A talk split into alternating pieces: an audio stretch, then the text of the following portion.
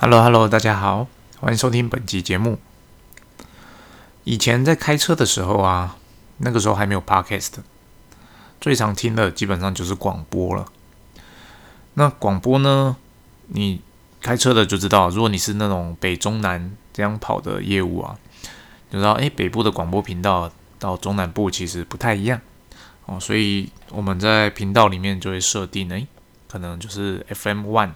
的第一台、第二台、第三台可能是北部的啊，第四台、第五台、第六台中部的，那 FM two 可能是南部的等等的方式。但是现在呢，嗯，有了 Podcast 之后，我们可以在开车的时候选择自己想听的节目，我觉得是方便多了。因为广播来说，它毕竟还是有所谓的广告，那以及说广播的内容你是不能够挑选的。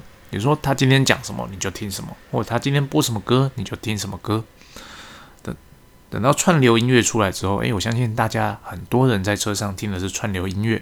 那这两三年 Podcast 出来之后，呃，除了串流音乐之外，我们还多了一个选择，就是听这种线上的自媒体啊，自媒体。那这个有好处，就是我可以利用通勤的时间，我可以利用拜访客户开车的时间。哦，来听一些我想听的知识。那对我而言，我觉得这是个很好的方式。它有一个更重要的点，它可以避免我开车的时候想要睡觉。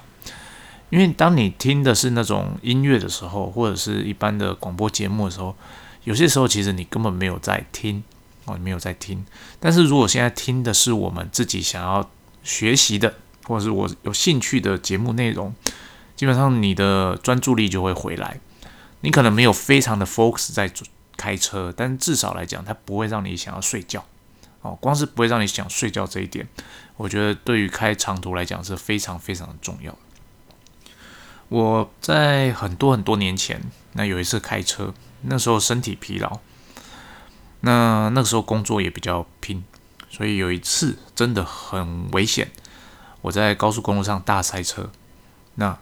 不小心就是因为塞车嘛，就是走走停停，我睡着了，然后睡着，忽然间惊醒，发现我靠，我的前面完全没有车，我的后面是塞满了一台一排的车，我不知道自己睡了多久，那我相信应该有个几分钟吧。这种现象呢，基本上其实在呃有一本书叫《为什么要睡觉》里面有讲的非常的清楚哦。总之呢，有兴趣的人可以再去看这本书。我在那一次之后，我就当下是吓出一身冷汗，我再也不敢疲劳开车了。我只要觉得我身体有一点不适，我就是很想睡觉，我第一件事就赶快找一个交流道或者找一个休息站开进去，哦，就是躺下就睡，哦，在车上睡，眯个十五分钟、半个小时再开车，然后整个精神就完全不一样。所以如果是我们呃真的是比较疲劳开车啦，啊，这个是。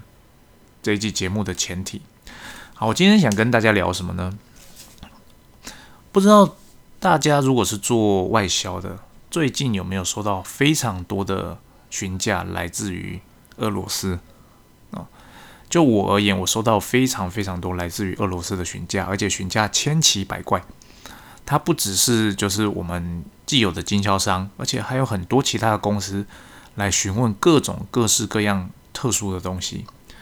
那小从零件大到设备哦都有，那很大的原因当然是因为贸易制裁的关系。他们从欧洲，欧洲其实他们还买得到啦，那不是说每个公司都抵制它，但他们从美国的东西，他们实际上是完全的买不到啊。而且就算有些公司想卖，其实也不敢卖。就像我们公司，我们公司有些产品基本上要我卖给俄罗斯，我也不敢卖，我因为我怕后续可能被制裁。哦，可能被制裁，所以呢，这是最近观察到的一个现象。那遇到这样的状况，我们到底要不要做这个生意呢？哦，我觉得这个要从每一间公司自己的本质去思考一下。以我而言呢，我会回绝到回绝掉绝大多数的生意，但是呢，既有经销商的需求，只要它不是呃牵涉到有。敏感设备的，或者是牵涉到跟美国有相关的哦，我能卖还是会卖。但是呢，你会不会觉得诶，那你汇款怎么办？你钱怎么办？对，这是另外一个问题。基本上我之前有说过啊，俄罗斯那边还是有办法把钱汇出来的哦，哦，因为它所谓的 SWIFT 的抵制，它并不是所有的银行哦，因为毕竟欧洲还要继续跟他做生意，所以还是有些银行它是属于在不是黑名单里面，它还是可以汇款出来。但是有另外一个问题，就是俄罗斯现在在进行外汇管制，俄罗斯的卢布它不让呃国内的人用卢布去换成美金，比如说。就算代理商他本身有美金的账户，他还是会有用完的一天。他用完之后，基本上他也没办法啊继续跟你买东西了。啊，这时候会衍生出另外一个问题，因为山不转路转嘛。啊，我相信如果呃听众的公司有在做俄罗斯的生意的话，啊，一定会遇到，诶，他会转过问你能不能用人民币交易，人民币。哦，这就是另外一种方式了哦，因为毕竟俄罗斯的卢布跟人民币之间的兑换是没有问题的。那只要如果我们台湾这边可以接受人民币哦，那其实做生意钱还是汇得出来。所以说生意这个东西啊，跟政治有些时候它并不会完全的绑在一起。可是呢，我们还是要考虑到政治的现实，我们不要为了做生意而做生意。嗯，就像我刚刚提到的。如果牵涉到美国那边的相关的产品技术哦，这种的我就不会卖，我就不会卖。即使他给我的金额太大，我考量到整个风险，我还是不会去碰它。嗯好了，接下来要进入今天的主题。前面讲了两个小主题哈，但都不是我今天想要分享的部分。我今天想要分享的部分是有关于所谓的产品介绍相关的。简报，我们都知道，我们自家的产品哦，一定有它的产品特色的存在。那这些产品的特色呢，通常就是我们呃在研发阶段哦自己去想出来的，或者是说我们去参考对手的产品，然后找出诶哪些可以攻击的利基点等等的。那不论是透过怎么样的方式，我们这个产品诞生出来，到我们业务端手上的时候，我们就必须去。帮他量身定做一个产品的介绍，通常呢，我们会做一个所谓的产品的简报资料，或者是说介绍的影片等等的。那过往呢，我的做法基本上我就是会，呃，我身为业务啦，我一定会针对每一个产品，我亲自啊去了解说这个产品到底功能性是怎么样，它的产品特色是什么。哦，如果我认为我不知道的，我会把研发抓出来，过来告诉我，哎，你设计这个 A 产品，那它的那有哪些特点？你身为设计者，你认为我这个产品的特色在哪里？你为什么要这样设计？你告诉我。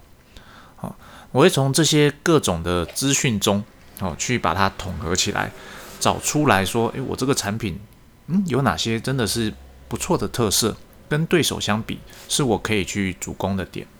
然后呢，我就会把这些资讯呢整合在我的产品介绍资料中，然后去教我的代理商。诶，我看我这是我产品的特色哦，你可以跟客人强调这些东西。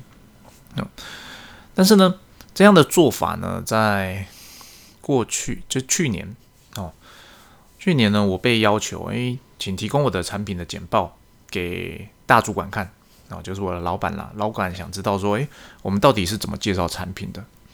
那他看过之后呢，他有他的想法，他跟我说：“嗯，我觉得你这样的介绍没有打到点。他觉得我认为的重点不是他所认为的重点。哦，所以说他针对某一项产品，他决定要自己去做产品的介绍。对我而言，我也觉得 OK 啊。如果你觉得你的介绍方式是 OK 的，你就做吧。然后，因为我对我自己做的东西我很了解嘛，那我在介绍我的。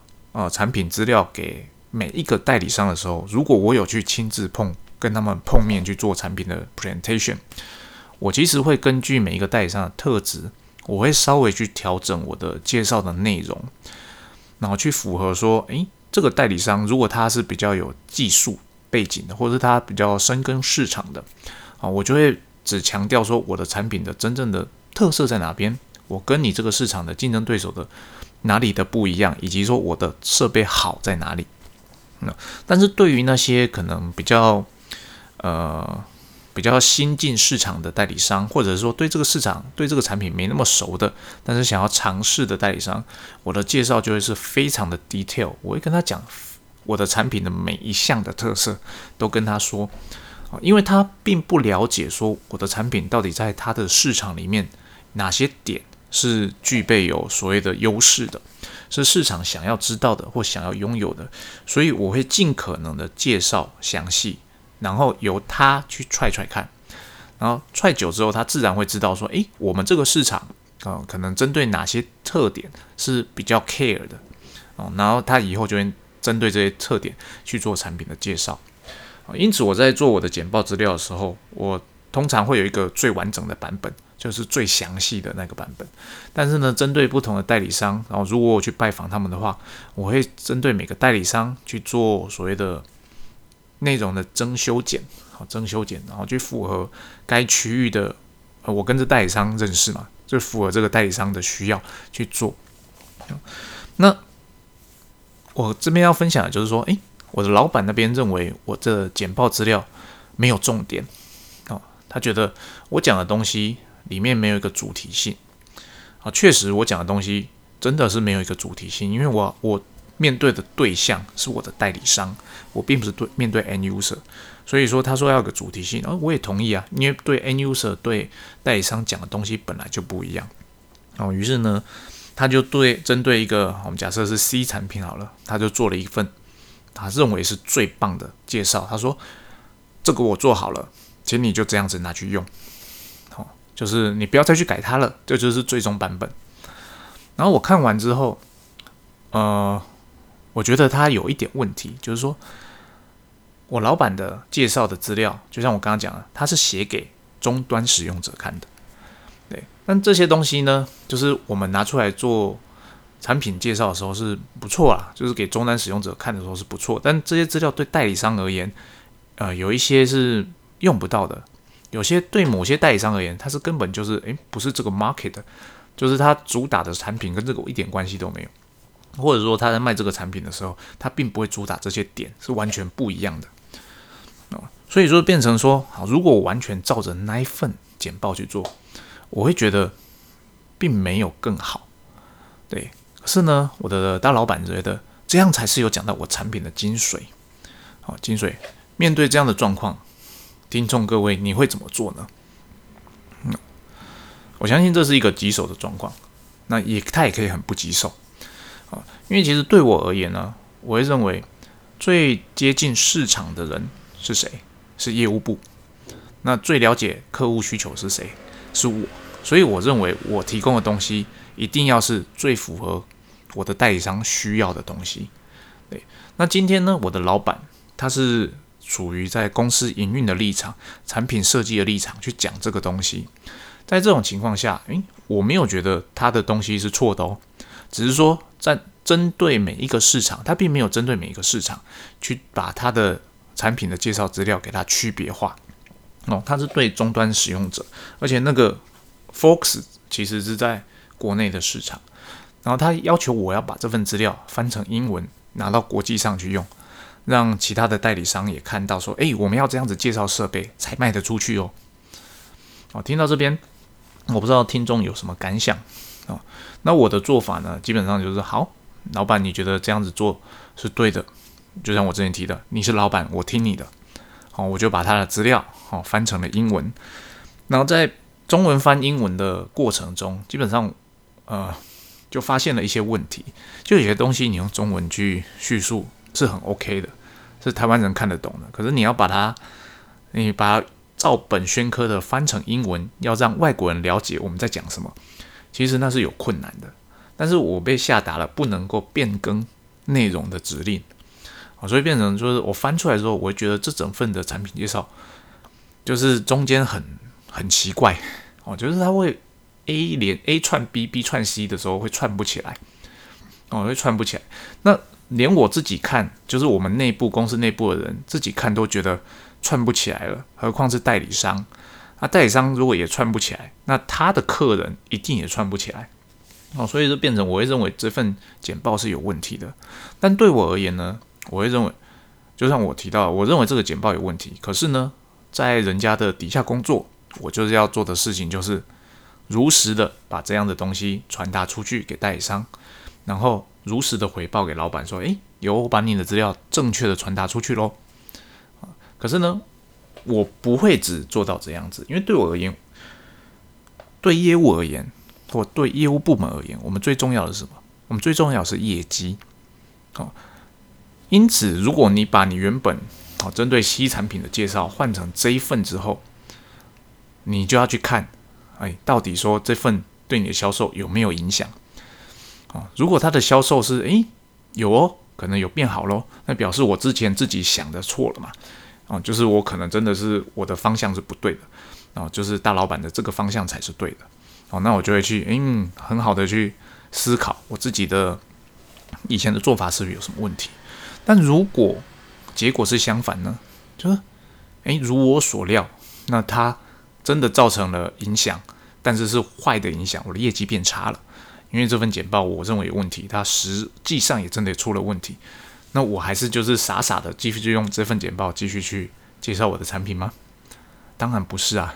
好，但是我又被下达了不能修改的命令，那我到底该怎么做？傻子。啊，傻子才需要思考。我们就是赶快的去修改成一份哦，我们认为合理、好用，可以帮助代理商卖出去的简报。我们不太需要去 care，就是说，诶，完全不能变动这件事。因为第一线的业务是谁？第一线的业务是我们啊。如果我们不能如实的哦传把第一线的讯息带回公司，基本上我们就是不称职。如果我们只是因为哦，我们接受到一个 order，然后这个 order 我们传递出去，但它的结果是不好的，我们还是傻傻的继续哦做这样的事情的话，其实我们也是不及格的。最后被检讨的还是谁？还是我们哦。所以不要傻傻的等。如果遇到这样的状况，就是我们要有弹性，而且要很紧盯，到底这个东西啊出去之后的 result 是什么？哦，如果 result 是好的，那我们就要去修改我们自己原本的做法；如果 result 是不好的，那我们就是赶快的去做调整。那做调整这件事情可能会惹老板不生气，但是不讲错是 做调整这件事情可能会惹老板生气。但是呢，真正会惹老板生气的，其实不是我们做调整这些事情，而是年底之后我的业绩没有达到这件事情。所以你把那个轻重衡量之后，你就会发现，基本上哦，现在惹老板生气其实还好。哦年底的时候，那个才是重要的。啊，以上就是哦，如果我们有遇到这样的状况的时候，我比较推荐的处理方式啦。哦，你本来就是要随机的应变。我们第一线业务最重要的就是要弹性啊，弹性。我不能固执己见，我可以根据我的经验、我的看法，好去判断这件事情，它可能是对的，可能是错的。但是呢，一旦发现，但是我们不能就是很顽固的认为只有我自己的做法才是对的，我们要很 open 的接受各方的意见，去尝试各种方式。这样的情况下，我们才可以在这个哦变动很快速的环境下，很有怎么讲？不能讲很有规律，就是很有呃弹性的去调整的做法，我们才有办法在这样的社会上哦这样的生意环境下存活下来。那。以上就是我今天想跟大家分享的。那我这个内容呢，我好像还没有写成文章。那有机会的话，我再跟大家做分享。今天节目就先到这边。那谢谢大家的聆听。那也祝大家复活节愉快，拜拜。